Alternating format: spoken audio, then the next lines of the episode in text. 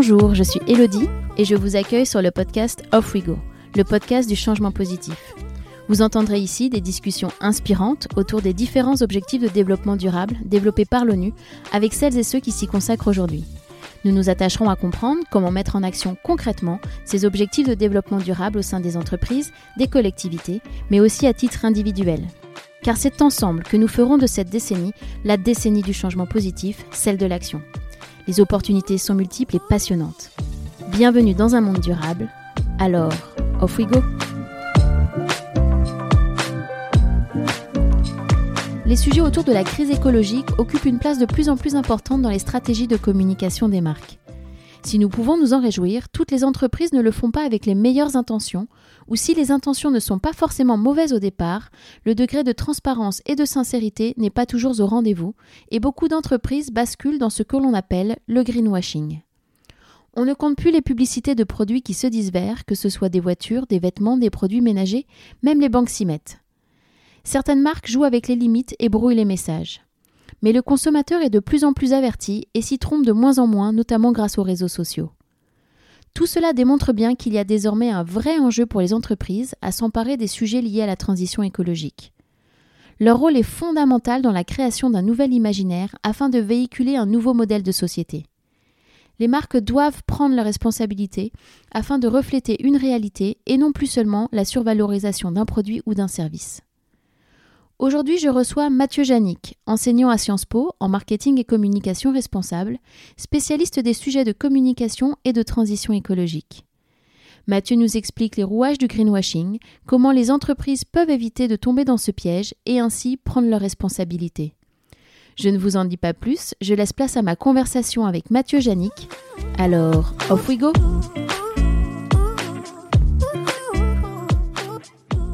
Bonjour Mathieu. Bonjour Elodie.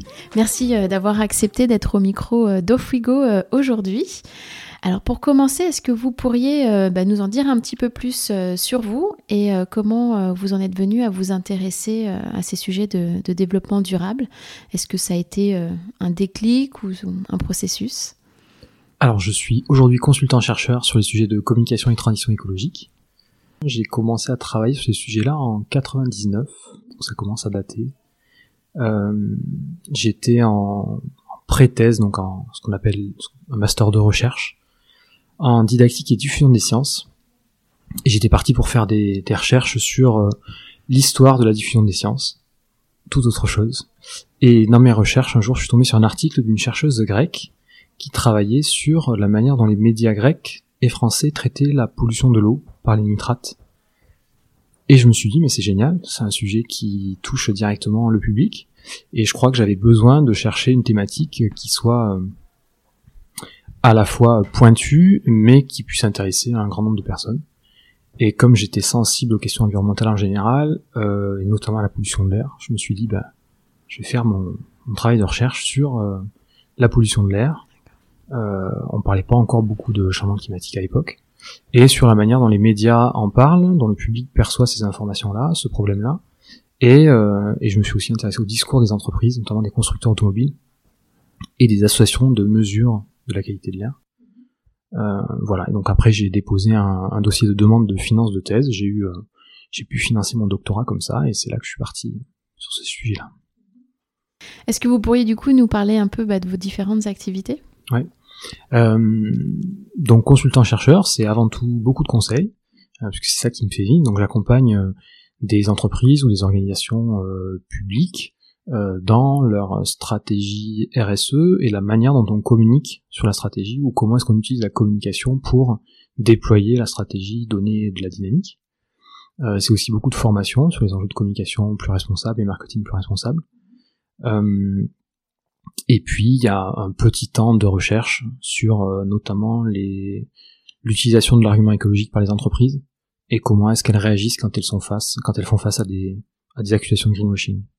Voilà. Après à titre à titre citoyen engagé, on va dire, je j'essaie de publier des, des, contenus sur mon blog, de partager un peu mes analyses, euh, notamment beaucoup sur des cas de, de, greenwashing ou de communication plus responsable. Et puis je signale régulièrement des, des publicités euh, au jury d'anthologie publicitaire. Mmh. On reviendra euh, là-dessus, j'imagine. Alors, comme vous le savez, le, podcast a pour but de mettre en lumière les, actions autour des objectifs de développement durable développés par l'ONU.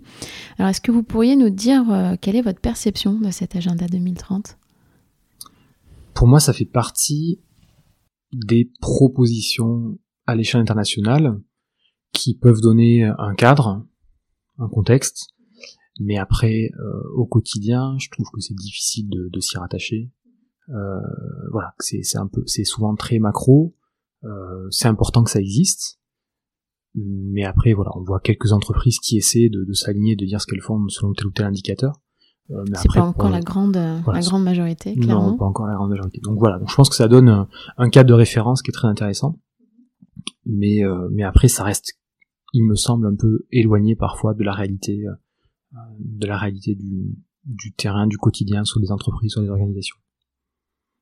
Alors vous êtes un spécialiste du, du greenwashing. Alors c'est un mot qu'on entend euh, beaucoup, euh, surtout en ce moment. Je crois que euh, c'est des choses qui reviennent beaucoup dans les médias ou dans, dans la presse. alors je trouverais ça intéressant de, de, poser un petit peu un cadre autour de ça. Donc si vous pourriez bah, nous réexpliquer un petit peu ou nous donner la définition du, mm. du greenwashing, de ce que c'est vraiment. Oui, c'est vrai qu'on en parle de, de, plus en plus. Euh, donc la définition du greenwashing qui est donnée dans le guide de, l'ADEME, de l'Agence de la transition écologique, sur euh, son guide de la communication responsable, c'est euh, l'utilisation abusive de l'argument écologique, quel que soit le support de diffusion de communication, euh, relativement à un produit, un service ou une démarche, et ça peut être aussi un message qui est contraire à euh, une politique publique. Par exemple, un message qui va euh, euh, décrédibiliser l'utilisation des transports en commun. C'est contraire à, la politique qui veut qu'on essaie d'encourager les gens à les prendre. Donc voilà, ce message-là est considéré comme greenwashing. Euh, on peut aussi se, référer aux règles d'ontologie. Il y a des règles d'ontologie qui existent en France. La recommandation de développement durable, qui est définie par l'autorité de régulation professionnelle de la publicité ces règles-là, on peut considérer que si une entreprise ne les respecte pas, bah, c'est que c'est du greenwashing. Mais au-delà, on se rend compte qu'il y a des tas de campagnes qui sont jugées conformes aux règles et qui pourtant euh, sont retenues comme, comme cas de greenwashing sur les réseaux sociaux par des influenceurs ou par du public euh, un, peu plus général.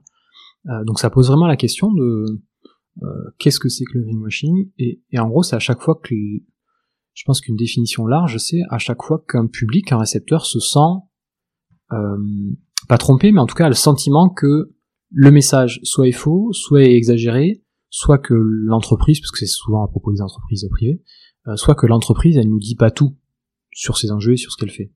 Voilà, donc c'est dès qu'il y a une prise de parole sur ces sujets-là euh, et qu'on a le sentiment que ça manque un peu de transparence ou que la posture est un peu triomphaliste, voilà. Donc en gros, aujourd'hui, tout peut être qualifié de greenwashing à partir du moment où, une entreprise parle de, développement durable ou de responsabilité. Alors justement, comment on peut le, reconnaître? Est-ce qu'il y a encore des entreprises qui arrivent à, tromper leur monde? Dans, la plupart des cas, je pense que ce c'est pas une volonté de tromper. Je pense que c'est plutôt de la maladresse et une une incompréhension de la différence entre, par exemple, dire qu'un produit est écologique ou qu'il est plus écologique elle voit pas ce que ça change en fait.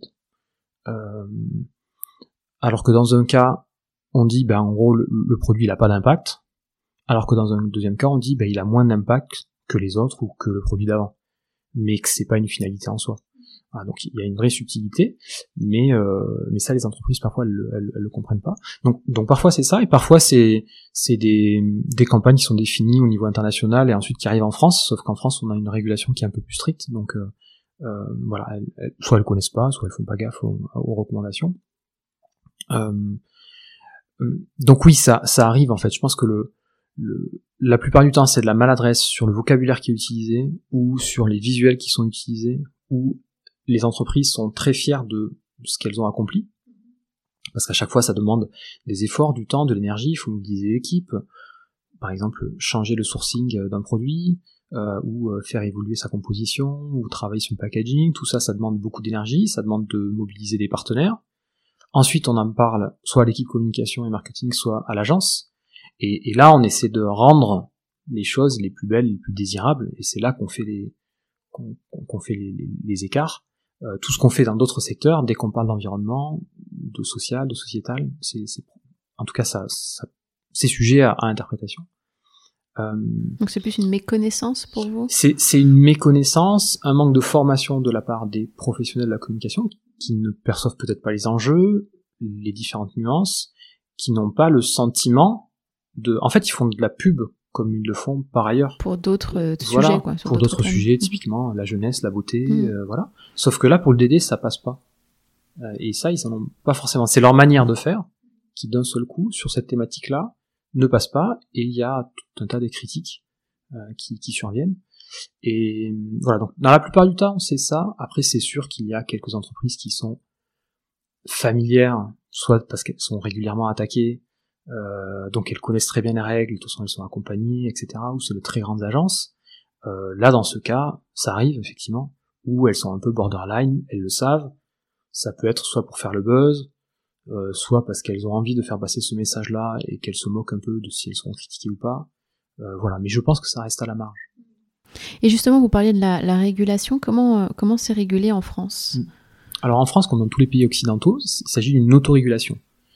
Dire que c'est une, alors, c'est une association qui s'appelle l'Autorité de régulation professionnelle de la publicité, la RPP, qui est financée par euh, les acteurs de la filière euh, communication et publicité et marketing en France, euh, et qui édite des recommandations sur différentes thématiques. Donc il y en a une sur le développement durable, mais il y en a une sur euh, l'image et le respect de la personne, sur l'utilisation des enfants, sur la publicité comparative, sur les mentions qui défilent en bas de l'écran. Voilà, tout ça c'est cadré. Et les acteurs de la filière s'engagent à respecter ces règles-là. Pour toute publicité qui passe en télévision, l'avis de, des juristes, en fait ce sont les juristes qui travaillent à, la RPP, l'avis des juristes est obligatoire et vous devez avoir le feu vert des juristes de la RPP pour diffuser votre, votre spot à la télévision et tout ce qui est euh, euh, vidéo en replay. En revanche, pour tous les autres supports, vous pouvez les diffuser sans demander l'avis de la RPP. Et puis, si vous demandez l'avis, même s'il y a un avis qui est négatif, vous pouvez quand même euh, diffuser votre publicité. Donc, on a quand même un, espace de parole qui est assez libre. Euh, et il y, a, il y a cette instance qui s'appelle le jury d'ontologie publicitaire qui permet à n'importe quel citoyen ou institution, organisation de signaler euh, une publicité qui serait non conforme aux règles d'ontologie. Mais c'est vrai que enfin, cet organe dont vous parlez, là, de, cette autorité de la régulation, mhm. il, y a, beaucoup, beaucoup d'entreprises. Euh, bon, des grands noms comme euh, je sais pas, Unilever, Coca-Cola, Carrefour, euh, L'Oréal, Mercedes et, bien d'autres. On a un peu l'impression qu'ils sont un peu jugés partis quand même, non sur, Oui, c'est le principe. Ils sont, ils sont jugés partis et c'est pour ça qu'on a un, un, dispositif qui est de sont des réglementations, enfin, ce sont des règles déontologiques, donc qui s'appliquent à la profession, que la profession s'applique à elle-même, mais il n'y a pas de sanction financière. Euh, la, seule sanction qu'il y a, c'est euh, euh, on peut être pointé du doigt parce qu'on n'a pas respecté les règles, et c'est ce que va faire le, jury d'ontologie publicitaire en, affichant son avis sur son site web. Mais ça reste assez assez limité. Donc on va dire que c'est on part du principe qu'il y a des règles du jeu, comme quand on joue à un jeu de société, on s'engage à respecter les règles. Voilà. Bien sûr, on se rend compte que c'est pas c'est parfois pas suffisant face aux enjeux de la transition, et c'est pour ça que la recommandation de développement durable en elle-même, elle évolue, euh, et qu'elle est revue à peu près tous les 3, 3, 4, 5 ans. La dernière version date de 2020, et que euh, ben parfois, il y a d'autres acteurs de la société civile qui disent euh, c'est pas suffisant, il faut aller plus loin, il faut durcir, durcir les, les, les, sanctions, enfin, mettre en place des sanctions, il faudrait une autorité de régulation qui soit indépendante, type CSA, il faudrait interdire un tel ou tel type de publicité. Voilà, donc c'est aussi quelque chose qui peut se faire au niveau euh, au niveau de la société dans son ensemble. Euh, mais bien sûr, comme tout dès qu'il y a risque de régulation plus stricte, il y a des jeux de lobbying qui se mettent en place. Et euh, là, à l'occasion de la réflexion sur la loi climat suite à, la Convention citoyenne pour le climat, où la, publicité avait été quand même pointé du doigt, euh, la filière communication dans son ensemble et l'autorégulation en particulier, ils ont dit, ils ont pris un, certain nombre d'engagements en disant ben, on va être plus efficace, on va s'ouvrir davantage à la société civile, voilà. Après la question c'est est-ce que c'est suffisant ou pas? Est-ce que ça va marcher ou pas? Donc la loi climat a, apporté euh, des, améliorations? Elle est largement insuffisante par rapport aux enjeux, par rapport à ce qui était proposé par, euh, les citoyens de la Convention. Ça, c'est, ça, clair. Toutefois, euh, quand on regarde, on a quand même un certain nombre de progrès Par exemple, le greenwashing est maintenant considéré comme une pratique commerciale trompeuse.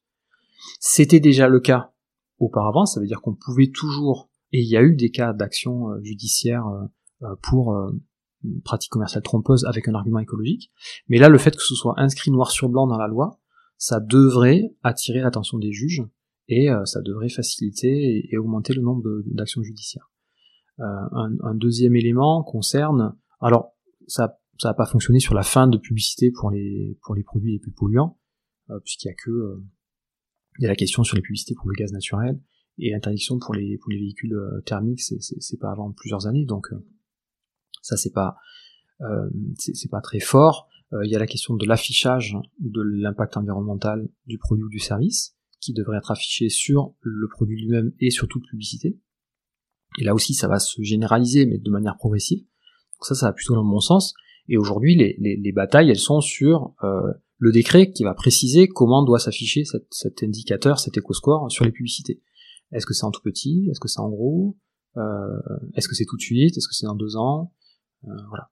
Et puis il y a un troisième volet aussi sur le, la question de la neutralité carbone, tous ces arguments autour de la neutralité, la, la pseudo, la prétendue neutralité carbone, euh, où là le, avant la loi, on pensait que le terme de neutralité carbone allait être interdit, et finalement, il va être autorisé, et on attend de savoir dans quelles conditions. Donc là aussi, on attend un décret pour savoir si ce sera des conditions dures ou pas d'application de la loi. Alors justement, en attendant un changement de régulation, alors c'est peut-être une question naïve, mais comment on fait pour euh, finalement les, enfin, dissuader les entreprises euh, voilà, d'avoir ce type euh, de, de, pratique et quels sont les, enjeux pour, pour les hmm. entreprises? Alors, il faut, que les, c'est important que les entreprises comprennent qu'il y a deux types d'enjeux. Il y a un enjeu vis-à-vis de la transition écologique et solidaire, le fait que le greenwashing freine la transition. Donc, d'un point de vue collectif, abuser de l'argument écologique, c'est freiner la transition parce que euh, ça va, ça va, ça va empêcher euh, le consommateur, le public, de euh, savoir si tel produit ou tel service est effectivement moins nocif. Voilà. Euh, ça a un deuxième, un deuxième aspect qui est de de faire croire qu'on peut continuer comme avant certains comportements, mhm. alors qu'il faudrait réfléchir à les changer. Euh, par exemple, dans le secteur de la mode, rapporter ses vêtements pour qu'ils soient recyclés, etc., c'est bien, c'est mieux que pas du tout, mais l'enjeu il est pas là. L'enjeu il est réduire notre consommation de vêtements et du coup réduire la production de vêtements à l'échelle mondiale. Le, nombre de collections. Exactement. Euh, donc ça c'est un premier aspect qui est le frein à, la transition. Et le deuxième aspect pour les entreprises, c'est qu'elles prennent des risques. Elles prennent des risques déjà d'être critiquées. Et là, on voit de plus en plus euh, d'attaques sur les réseaux sociaux en disant euh, bah, telle marque a annoncé telle chose sur son site web, sur une pub, euh, sur les réseaux sociaux, et euh, elle nous ment, c'est du greenwashing, elle se moque de nous, elle n'a pas compris les enjeux, voilà. C'est faire face à ces critiques-là. Euh, avec la loi climat, il va y avoir de plus en plus de, de, de procédures, je, je, pense, d'actions judiciaires qui vont aller vers des, des, condamnations et des, des, peines financières assez lourdes. Euh, pour, l'instant, c'est arrivé une ou deux fois ces dernières années, mais là, ça devrait se généraliser. Et là, il y a plusieurs actions qui sont en cours et dont, les résultats devraient être connus en, début de l'année prochaine. Donc là, c'est des, des, sanctions euh, qui peuvent aller jusqu'à euh, des centaines de milliers d'euros ou, euh, ou un million d'euros, avec voilà communication obligatoire auprès des consommateurs, des clients, voilà des abonnements s'il s'agit d'un service auquel les gens sont abonnés. Euh, et puis parfois, euh, quand on est accusé de greenwashing, on est obligé de revoir sa copie, on est obligé d'arrêter sa campagne, de, de, rechanger les messages. Donc ça, ça a aussi un coût, euh, voilà, auquel les entreprises peuvent. Et puis plus largement, toutes ces pratiques-là, en fait, elles ne servent pas le, le discours des entreprises en général. C'est-à-dire que aujourd'hui, on a un, manque de confiance, une, grande défiance de la part des Français vis-à-vis -vis de la communication des entreprises, en particulier quand elles parlent de développement durable. Et plus enfin, moins elles sont précises dans leurs arguments, dans leurs allégations, plus ça, ça, vient nourrir ce sentiment de défiance. Et on a, je pense, besoin de plus de transparence, d'honnêteté, euh, de communication qui soit bien sûr sur les succès, mais aussi sur les échecs ou les difficultés rencontrées. Et ça, c'est encore quelque chose, les limites d'une démarche. Ça, c'est encore quelque chose qu'on voit très très peu. Alors qu'au quotidien, on est confronté à des arbitrages. On sait très bien que s'engager pour réduire son empreinte carbone, réduire ses déchets, protéger la biodiversité, c'est jamais simple. Euh, à chaque fois, c'est euh, il y a ça d'un côté, mais il y a ça de l'autre aussi à prendre en compte. Et euh, donc on, on, a à faire des choix. Parfois, on sait même pas, il n'y a pas forcément d'indicateurs, etc. Donc en gros, ça nous suscite, ça nous suscite plein de questions. Et, hum, et quand on écoute les entreprises, on a l'impression que tout est facile. Que, que, que c'est un sujet complexe. et c'est encore plus complexe pour elles parce que elles ont des partenaires, des fournisseurs, des salariés, des impacts qui sont multiples à différentes échelles. Donc c'est, ça, ça, devrait être beaucoup plus compliqué que pour nous à l'échelle individuelle, et pourtant on le ressent pas. Donc, euh, Donc, il y a une espèce de dissonance entre euh, le ressent, enfin ce que prônent les entreprises et, et finalement euh, la réalité. Ouais, ce que la manière dont elles dont elles vendent, on va dire, leur progrès, c'est super important qu'elles communiquent sur ce qu'elles font, ne serait-ce qu'en interne pour valoriser les personnes qui chez elles s'engagent. Donc c'est très important de valoriser, de dire qu'elles ont fait ceci ou cela. Mais de mon point de vue, c'est tout aussi important de dire, ben voilà, on avait tel objectif, on est arrivé à tel niveau, euh, ben ça on n'a pas réussi à le faire, ou ça on aurait bien aimé aller plus loin, mais on a été bloqué parce que, ou ça c'est notre objectif de l'année prochaine, mais euh, voilà. Euh, voilà. Et comment on arrive à cette transparence? Qu'est-ce qui bloque pour l'instant? Pourquoi euh, je, je, pense qu'on les, les, entreprises qui qui commencent à, à communiquer là-dessus, c'est qu'il y a un bon de très nombreux échanges entre les équipes R&D, innovation, développement produits et services, et les équipes marketing, communication, publicité, avec un soutien de la, de, la direction générale en fait. Et euh, qu'on, que notamment que les personnes en charge de la com, pour faire large, euh, soient sensibilisées et comprennent vraiment la spécificité de, de comment ça se passe de transformer une offre, quelles sont les répercussions, euh, quels sont les choix qu'on fait. C'est sûr que si euh, on laisse ces équipes-là euh, à côté, qu'on fait tout le travail et qu'à la fin on arrive, on leur dit ben voilà, on a fait ça, est-ce que vous pouvez communiquer? Ben forcément, elles vont, elles vont, elles vont faire avec les infos qu'on leur donne. Par contre, si on les associe en amont et que dès le départ on se dit tiens, un jour on aura à communiquer là-dessus. Donc euh, par exemple plutôt qu'un cahier des charges avec 50 euh, critères, on va en faire un avec 10 critères. Donc ça, ça se définit dès le départ. Donc on peut associer, euh, on peut s'appuyer sur les compétences et l'expertise de, la filière com et marketing pour améliorer la stratégie RSE elle-même et ensuite la communiquer de manière plus, plus pertinente. Donc je pense que l'écueil était souvent de, de faire tout le travail RSE, on va dire, et à un moment donné de passer le bébé à la com marketing ou à une agence, et, et à ce moment-là, c'était vu avec un autre, un autre filtre, euh, et sans une bonne connaissance des enjeux, de la réalité du terrain, etc. Et puis il y a une culture aussi.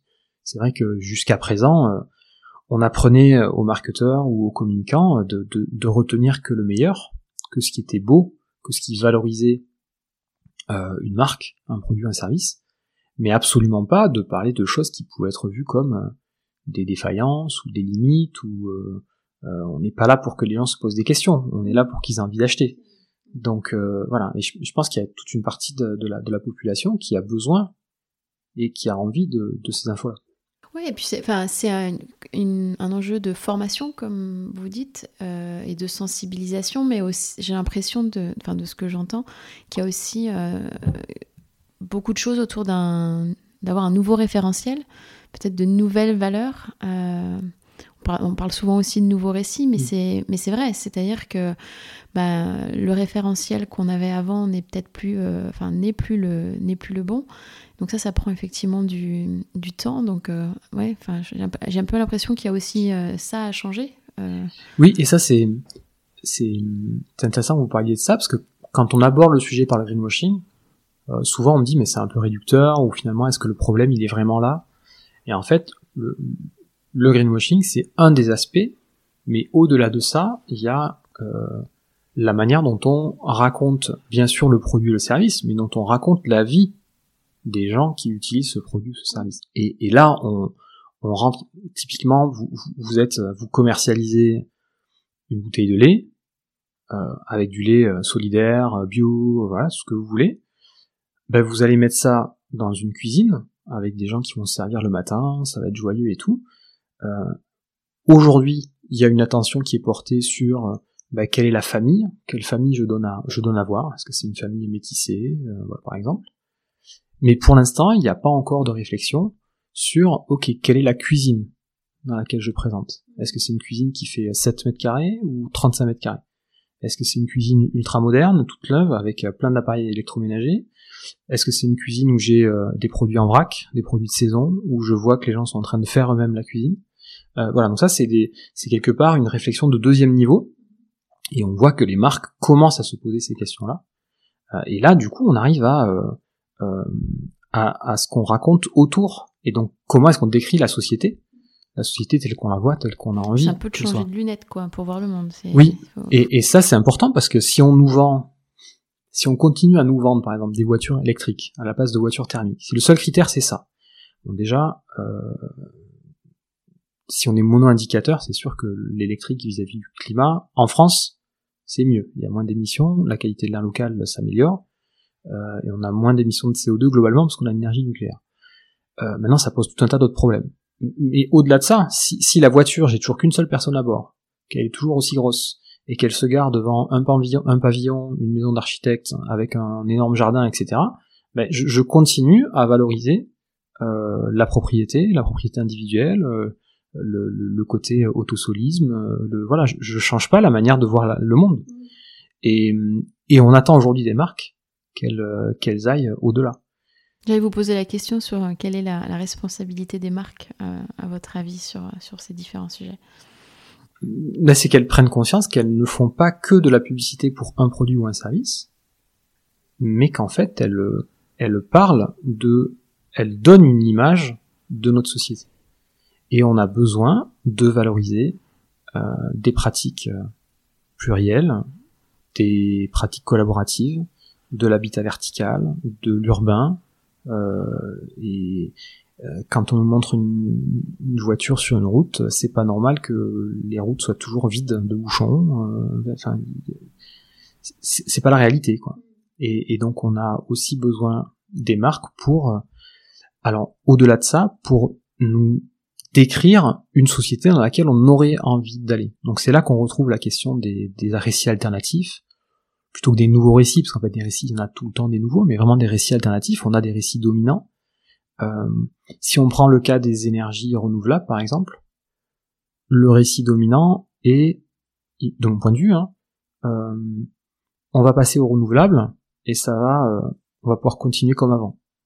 Alors que pour moi, le récit devrait être euh, comment est-ce qu'on change nos besoins de consommation, donc moins de consommation, en s'appuyant sur les renouvelables euh, comme un des éléments. Mais il faut que le central soit sur la sobriété énergétique. S'il n'y a pas ce s'il n'y a pas ce discours-là, c'est pas en passant d'une énergie euh, majoritairement nucléaire à une énergie majoritairement euh, euh, renouvelable qu'on va qu'on va résoudre l'ensemble de nos problèmes. On va certainement en résoudre un ou deux, mais pas pas de manière globale. Quoi. Et euh, comment la, bah, la communication, vous avez commencé un peu à y répondre, et le marketing peuvent vraiment servir euh, la transition écologique? Hmm. Bah, Aujourd'hui, le marketing et la communication sont quand même accusés d'avoir euh, soutenu, voire accéléré un modèle économique qui est linéaire et qui nous pousse à exploiter toujours plus de ressources naturelles, à les transformer, à fabriquer des produits, à des produits dans des, à l'autre bout du monde, dans des conditions de travail qui sont souvent inhumaines, euh, à nous donner envie d'acheter des produits dont on n'a pas besoin, et ensuite à contribuer à euh, cet amas de déchets euh, qui coûtent de l'argent et qui polluent les sols, l'environnement, qui consomment les ressources, qui va polluer les océans, etc. Donc quand même, le, le, marketing et la com sont à la base de ce dispositif-là, de ce système. Donc la question, c'est comment est-ce qu'ils pourraient mettre leur, leur expertise, leurs compétences, leur savoir-faire leur créativité euh, au service de la transition écologique. Et donc ça va être notamment en, en, ben, ils ont su rendre désirables certains produits ou services dont on n'avait pas forcément besoin. Là, on a besoin de nous donner envie d'aller sur une trajectoire, sur une société qui soit plus circulaire, euh, plus juste, euh, moins dépendante euh, des, matières premières. Euh, et donc on attend du, marketing et de la com qu'elle nous aide à nous donner envie de nous engager. Si on prend un exemple, tout le discours qu'il y a aujourd'hui sur la neutralité carbone, même sur les émissions de gaz à effet de serre, ok, il faut réduire nos émissions de CO2. Euh, moi, en tant que citoyen, euh, en moyenne, un Français c'est 10 tonnes, il faut que je passe à 2 tonnes de CO2. Ça me dit rien de la manière dont je vais vivre demain. Donc la neutralité carbone en 2050, qu'est-ce que ça dit de la vie que je vais avoir? Où est-ce que je vais habiter? Et, concrètement Alors je sais que je dois laisser de côté certaines euh, certaines habitudes, euh, seules, individuelles ou collectives. Hein. Voilà, euh, manger moins de viande, laisser la voiture de côté, enfin le plus possible, euh, moins de vêtements, plus de sobriété, tout. Mais qu'est-ce que j'ai en plus? Qu'est-ce que je vais gagner? Parce que c'est vrai que c'est souvent associé à des renoncements. Euh, c'est ça. Peut-être moins de confort. On a souvent taxé de ah vous allez revenir à l'ancien temps. Voilà. Et en face de ça, on nous, on nous fait miroiter des technologies qui, soi-disant, vont pouvoir tout résoudre et qu'on a intérêt à attendre que ces technologies arrivent pour finalement continuer. Alors que ça ça pourra pas fonctionner en fait. Soit les soit ces changements là, on arrive à les anticiper le plus possible et à les prendre en main dès aujourd'hui, euh, soit ils nous seront imposés de, manière dure par l'environnement lui-même, par euh, par un certain nombre de crises ou de catastrophes, bien sûr de manière euh, inégale selon l'endroit où on vit dans le monde et selon sa place dans la société française. et c'est sûr que certains seront plus avantagés que d'autres, ou auront plus d'armes pour se protéger que d'autres. Mais globalement, d'un point de vue collectif, euh, on, ne va pas pouvoir tel quel, et la technologie ne va pas nous sauver malgré tout ce qui tout ce qui annonce l'hydrogène par exemple l'hydrogène ne va pas nous sauver. Et euh, alors justement quelle serait euh, la communication éco-responsable de demain? Enfin à quoi ça pourrait bien ressembler? Et est-ce que vous voyez quand même enfin des, des avancées dans ce domaine ou enfin voilà des, des changements oui je rencontre des des entreprises, mais déjà mes, mes clients, hein, qui, qui, se posent des questions, qui se disent ok, euh, on sait qu'on risque d'être critiqué, ou alors euh, on a fait ça et ça, c'est super, euh, et on aimerait bien valoriser euh, et que les gens comprennent bien ce qu'on a fait, parce que nos concurrents, on trouve qu'ils vont un peu fort et on n'a pas envie de faire pareil. on a des campagnes qui sortent, qui sont, je trouve, créatives et qui utilisent l'argument écologique de manière proportionnée et qui qui voilà qui font des, des, choses sympas. On, on, reste sur de la pub, on n'est pas sur de l'information euh, standard. Voilà, on reste sur des choses qui sont attractives, qui donnent envie, qui valorisent une marque et tout. Donc euh, euh, oui, je pense que c'est faisable. Euh, L'enjeu, c'est trouver. Un... Déjà, il faut faire des choses et il faut faire des choses euh, sérieuses. Il faut, faut, vraiment s'engager. on voit aujourd'hui trop d'actions qui sont valorisées et qui ne traitent pas les enjeux premiers d'une entreprise, d'une organisation. Euh, et là, forcément, il y a plein de critiques parce que on n'attend pas une, une banque sur euh, une carte euh, en plastique recyclée et une carte blanche parce qu'elle utilise moins d'encre. On attend une banque sur concrètement qu'est-ce qu'elle fait des milliards, est-ce qu'elle comment est en quoi est-ce qu'elle investit, pas, quoi. exactement, et, et, que ce soit enfin vrai et sérieux quoi. Hmm. C'est l'intention qu'il y a derrière quoi, c'est d'avoir une vraie intention et, et vraiment s'adresser aux enjeux. C'est pour ça qu'on quand on, quand on met en place une stratégie de responsabilité, on, fait une matrice de matérialité, on va identifier quels sont les enjeux prioritaires du point de vue de l'entreprise, du point de vue des parties prenantes, et on va aller s'adresser à ces enjeux-là. Ça ne veut pas dire qu'il faut pas faire des actions qui sont simples, euh, sur lesquelles on va avoir des retours sur investissement, ou en tout cas des résultats rapidement. Parce que ça c'est important aussi dans une dynamique collective. Mais c'est après dans la manière dont on communique si on fait cette action simple et qu'après on dit ça y est, on est les meilleurs euh, parce qu'on a fait ceci, euh, ben en fait c'est pas ça. Par contre, ce qui est important, c'est, euh, à mon sens, c'est de, prendre conscience que quand on s'engage pour une stratégie de RSE, on est sur un cheminement, on est sur une trajectoire, et donc on a un certain nombre de jalons, on va progresser, on peut aller plus vite que prévu sur certains axes, moins vite que prévu sur d'autres, et il faut être transparent là-dessus, et il faut avoir cette humilité-là, de comprendre qu'on sera jamais un produit écolo, un produit positif, euh, un peu non, il y aura toujours des impacts, mais qu'on cherche à les minimiser. Et ça veut dire aussi réfléchir à ce qu'on apporte. Qu'est-ce qu'on apporte à la société, à nos clients? Euh, Si on prend une compagnie aérienne, euh, ben, face à, à la nécessité de réduire le nombre de voyages en avion, à quel moment est-ce qu'on peut dire ben, un voyage en avion c'est pertinent? À la fois ça l'endroit où on va aller, combien de temps on va y rester, qu'est-ce qu'on va y faire. Euh, est-ce qu'on décrète qu'on peut plus faire de voyage en avion, ou est-ce qu'on dit, ben voilà, dans tel cas, c'est pertinent ou pas, et donc ça, c'est des, des, réflexions qui sont quand même assez profondes et qui sont difficiles à conduire parce que bah, il y a le, il y a toute une partie du modèle d'affaires qui est basée. ce que j'allais dire, le business model qui doit changer. Voilà, donc mm. on peut pas. je pense que les, le public est prêt à entendre que ce genre de transformation-là ne se fera pas du jour au lendemain. Ne serait-ce parce que derrière il y a des emplois à la clé euh, et qu'il s'agit pas de, par exemple, de, de, fermer tout un pan de l'industrie euh, aéronautique, etc. Mais c'est de réfléchir à comment est-ce qu'on arrive à avoir une activité comme ça qui serait compatible avec euh, notamment l'enjeu écologique, euh, climatique, mais il y en a d'autres. Donc, euh, donc voilà, c'est arrivé à se poser des questions. Et donc là, il y a l'ouverture aux parties prenantes. C'est vraiment euh, recevoir des ONG critiques, moins critiques, et pas que des copains qu'on a le secteur et qui nous disent que non, c'est vraiment s'ouvrir et entendre ce qui se dit. Et c'est aussi s'ouvrir à ses propres salariés pour voir eux également comment est-ce qu'ils perçoivent les impacts de l'entreprise, les actions qui sont mises en place, la communication qui en est faite. Donc c'est déjà se, se, se, replonger dans le milieu, dans la société, pour euh, euh, avoir une meilleure perception de qui on est, à quoi on sert, où est-ce qu'on veut aller, quelle est l'utilité de nos produits, de nos services, et, et, et quels sont nos projets pour l'avenir. Est-ce qu'on est qu'on peut les qu'on peut les transformer et, qui est-ce qu'on doit embarquer avec nous pour, pour transformer notre offre? Et vous avez des, des entreprises qui sont déjà dans ce, dans ce processus-là? Alors aujourd'hui, moi mes clients, c'est plutôt des, entreprises qui sont déjà bien engagées et qui se posent plutôt la question de comment est-ce qu'on fait connaître ça à nos différents publics, en interne, en externe, à nos partenaires, pour pouvoir aller encore plus loin. Parce qu'à un moment donné, on, peut se sentir un peu seul, ou en tout cas pour aller plus loin, on a besoin de partenaires. Euh, et puis, bien sûr, quand on est sur une entreprise en B2C, il y a la question de comment est-ce qu'on communique ça de manière très synthétique dans un spot publicitaire ou sur un site web ou sur un packaging produit. Donc là, c'est vraiment euh, comment est-ce qu'on formule notre allégation, notre notre plus-value environnementale ou sociale, et, et est-ce que ça sera compris ou pas, et quels sont les éléments de preuve qu'il faut qu'on apporte?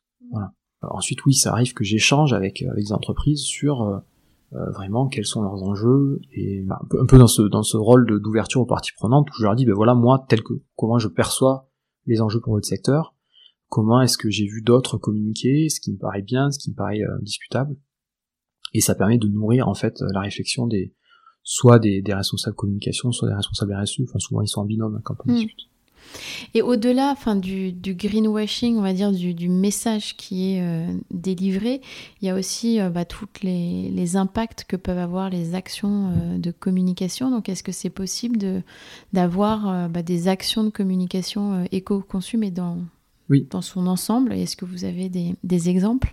Oui, effectivement. Là, quand on parle de communication responsable, il y a tout le volet sur les messages. Donc, comment est-ce qu'on a parlé greenwashing On a parlé récits alternatifs. Il y a aussi toute la question de la lutte contre les stéréotypes. Voilà, donc ça c'est le contenu des communications, euh, comment faire en sorte que ce soit plus responsable sur ce volet-là. Et ensuite il y a tout un autre aspect qui est comment est-ce qu'on réduit l'impact même des actions de communication, que ce soit un événementiel, la production d'une vidéo, euh, euh, la création d'un site internet, et bien sûr tout ce qui est édition papier, puisque ça continue et, et ça encore, ça peut être encore très efficace dans certaines situations. Donc là, l'idée, effectivement, c'est euh, bah, d'appliquer les principes d'éco-socio-conception d'un projet. Ah, qu'est-ce que c'est ça? Bah, L'idée, c'est de prendre en compte, donc on se place dans une approche cycle de vie. Donc on va aller voir bah, quelles sont les matières premières qu'on va mobiliser, à quel moment est-ce qu'on les transforme, à quel moment est-ce qu'il y a la, la diffusion, la distribution, l'usage, et puis la fin de vie. Et, et, on essaie de voir sur chacune de ces étapes-là du cycle de vie, bah, quels sont les impacts et comment est-ce qu'on peut les, les réduire. Alors Bien sûr, on peut faire une analyse de cycle de vie, une action de communication, mais ça c'est assez lourd à mettre en place, comme on fait pour euh, la fabrication d'un produit industriel par exemple. Sauf que c'est assez lourd à mettre en place, donc déjà ce, que, ce, qui est accessible, notamment dans le guide de, l'ADEME sur la communication responsable, c'est tout un tas de leviers d'action. Si je prends par exemple un document print, ben, je peux réfléchir à euh, les, donc les matières premières que je vais ben, ça va être quel papier, quelle fibre est-ce que j'utilise, est-ce que ce sont des fibres euh, certifiées, est-ce que ce sont des fibres vierges ou des fibres recyclées, euh, dans la conception de mon document, bah, c'est quel va être le format de mon document, le nombre de pages, euh, comment est-ce que j'utilise, euh, quelle mise en page est-ce que je fais, est-ce que j'utilise beaucoup d'encre, des aplats de couleurs, ou est-ce que j'essaie d'aérer le plus possible et de mettre le plus de, de blanc possible, on va dire? Il faut que je travaille avec un imprimeur à un moment donné, donc est-ce que je, est-ce que je sollicite un imprimeur qui est certifié lui-même? Est-ce qu'il est à l'aise avec ces questions-là? Est-ce qu'il est, aussi habilité quelque part à utiliser du papier PEFC ou FSC et qui me conseille sur le format, le tirage, des chutes de papier et tout. Il y a la question de l'usage. Je peux, avoir envie de faire un magazine interne d'entreprise. Est-ce que je peux essayer de diminuer le tirage et de maximiser l'échange entre salariés, par exemple, pour que le document passe de main en main plutôt que d'avoir à en imprimer plus? Et puis après, il y a la fin de vie. La fin de vie, c'est l'usager, bien sûr, qui va déposer son, son magazine dans le bon bac, mais c'est aussi moi, en le concevant, si je mets un vernis ou un pelliculage, je vais empêcher ou rendre plus compliqué le, le recyclage. Donc voilà, pour chacune des actions types de communication, on a un certain nombre de leviers d'amélioration, et à chaque fois, on essaie de garder, on essaie de voir bien sûr quels sont les impacts, mais on essaie de garder en tête l'efficacité. L'idée, c'est que euh, le, parce que l'action de communication qui, qui n'a aucun impact sur l'environnement, mais celle qu'on ne fait pas. Mais le but, c'est quand même de passer les messages. Donc euh, voilà, l'idée, c'est de garder l'efficacité tout en réduisant, tout en réduisant l'impact. Donc ça, c'est un, un, gros champ qui est en, qui est en développement parce que euh, euh bah, parfois aussi il y, a des, il y a des chamboulements. On a vu le, le, les différents confinements, les événementiels sont tous passés en numérique.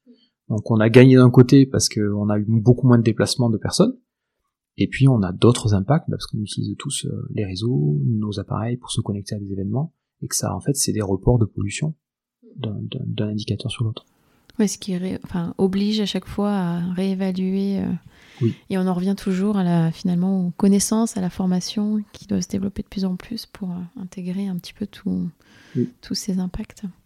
Ouais, donc là c'est vrai que l'aspect formation est aussi important pour euh, bah, que les communicants aient connaissance de ces différents leviers d'amélioration et qu'ils puissent intégrer ces questions-là le plus tôt possible dans les projets pour avoir plus de marge de manœuvre, pour pouvoir agir sur ce qui est pertinent, pour pouvoir euh, se fixer des indicateurs et ensuite euh, vérifier s'ils ont réussi à mettre en place ce qu'ils voulaient, si ça a apporté ses fruits, euh, et puis la fois d'après pouvoir corriger. il y a une question que j'aime bien poser pour avoir aussi pareil des, des exemples assez concrets, mais en tant que citoyen, qu'est-ce que je peux faire pour changer les choses? Ben c'est être, alors il y, a, plusieurs choses, mais c'est être vigilant et prendre de la distance par rapport aux arguments qui nous sont proposés par les marques. Et euh, dès qu'il y a, euh, ne pas prendre les arguments pour euh, argent comptant. Mhm. Et voilà, dès, dès qu'il y a un argument plus écolo, 100% responsable, 100% neutre, voilà, avoir une puce en disant bon, ce produit-là ou ce service-là est peut-être plus responsable qu'un autre, mais c'est pas évident, et, et ne pas l'acheter pour ça parce qu'il faut pas que ce soit le premier critère. Sinon un peu risqué. Euh, ensuite, n'importe quel citoyen peut euh, euh, peut se renseigner, peut creuser, peut lire les étiquettes, peut utiliser des applications qui donnent plein d'informations complémentaires pour affiner ses choix. et puis n'importe qui citoyen peut aussi bah, signaler une publicité qui lui paraît trompeuse au, au jury d'entreprise publicitaire. Ça se fait, assez vite sur un site web, c'est gratuit, c'est anonyme. Il faut laisser ses coordonnées, mais en tout cas la marque ne saura pas que c'est vous qui avez déposé une plainte. Euh, et puis je crois que c'est aussi euh, en parler autour de soi. Les, avis, euh, les avis comptent. à la fois les avis pour dire tiens t'as vu cette marque, il me semble qu'elle fait des choses bien et tout, comme tiens t'as vu ça, cette pub là, c'est un peu n'importe quoi, qu'est-ce que t'en penses, voilà quoi. Donc c'est pas hésiter à, à, interroger ses proches pour savoir comment eux ils réagissent à tel ou tel argument.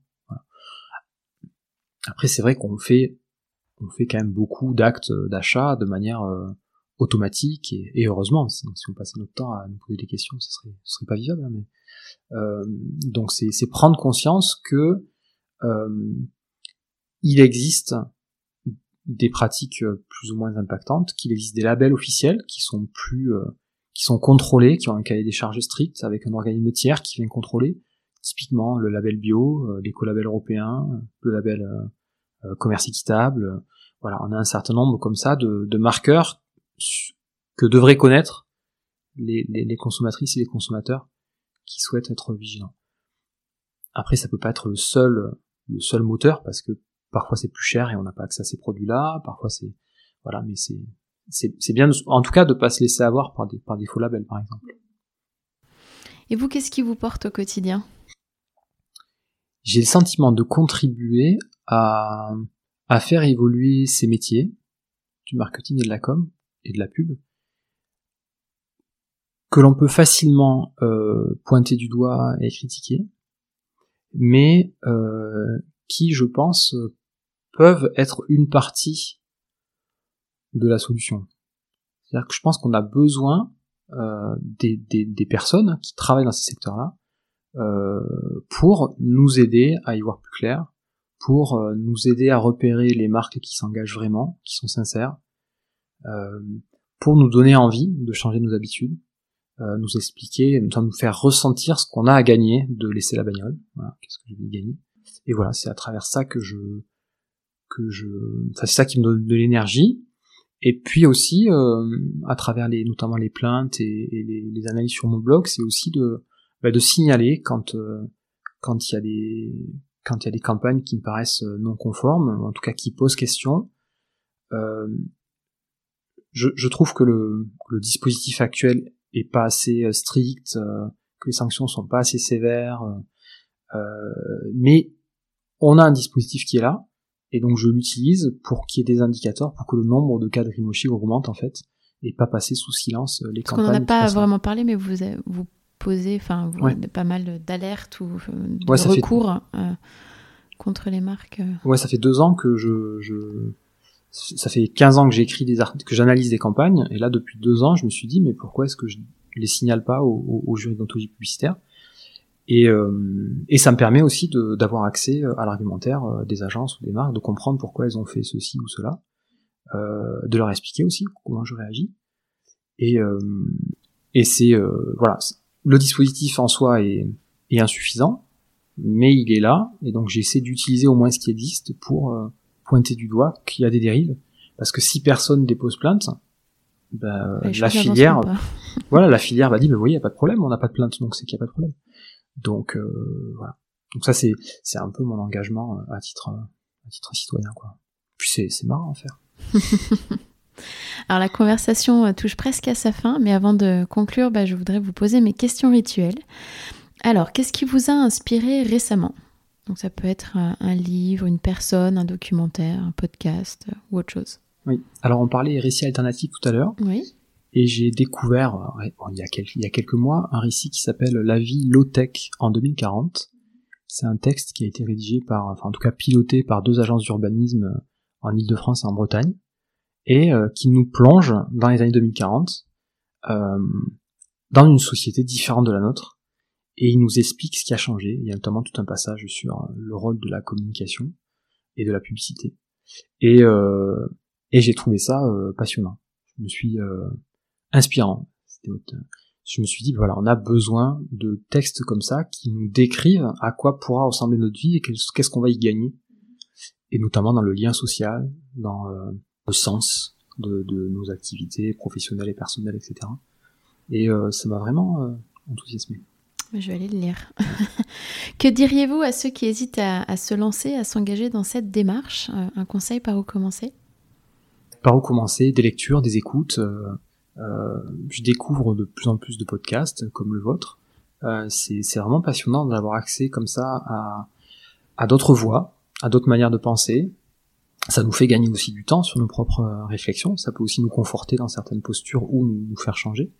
Euh, et, et ensuite, c'est aller bosser. C'est-à-dire aller bosser, qu'on ait envie de bosser dans une ONG, à la communication d'une ONG, une institution, ou même, euh, enfin une PME qui est déjà euh, super engagée, ou euh, dans une multinationale qui est très critiquée, mais qu'on a envie de transformer de l'intérieur, ben, c'est aller bosser en fait pour se confronter au terrain, et après voir si c'est conforme, est-ce qu'on est-ce qu'on y trouve, est-ce qu'on peut y actionner certains leviers, est-ce qu'on y trouve du sens, et, euh, et, et, puis si c'est pas le cas, ben, changer. C'est, euh, le, monde est vaste, donc euh, voilà. Mais en tout cas, c'est se confronter à la réalité du terrain. Et pour vous, à titre personnel, quel changement positif voudriez-vous apporter dans votre vie pour aller encore plus loin? Ah, moi, je crois que j'ai j'ai fait mon bilan carbone récemment et, euh, et j'utilise encore ponctuellement ma voiture. Et, et voilà, je pense qu'il va falloir que j'arrive à, à, accepter de passer deux fois plus de temps dans les transports plutôt que de prendre la voiture. Sinon, euh, bon, il y, a une question plus profonde qui est euh, l'équilibre entre la vie pro et la vie perso. Euh, je suis très investi dans la vie professionnelle. j'essaie de l'être aussi dans la vie perso.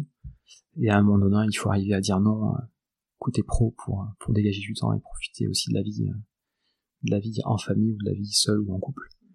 Et, ça, c'est une bataille aussi de, tous les jours. Un vrai défi, ouais. ouais un vrai défi. Est-ce que vous pourriez dire à nos auditeurs où bah, retrouver votre actualité? Oui, sur mon site euh, www.mathieu-janic.fr ou sur mon compte LinkedIn. Merci Mathieu pour euh, cette conversation. Merci. À bientôt. Au revoir. Merci d'avoir écouté cet épisode. Vous retrouverez toutes les références dans la barre de description du podcast. N'hésitez pas à le recommander autour de vous et à le partager sur vos réseaux sociaux.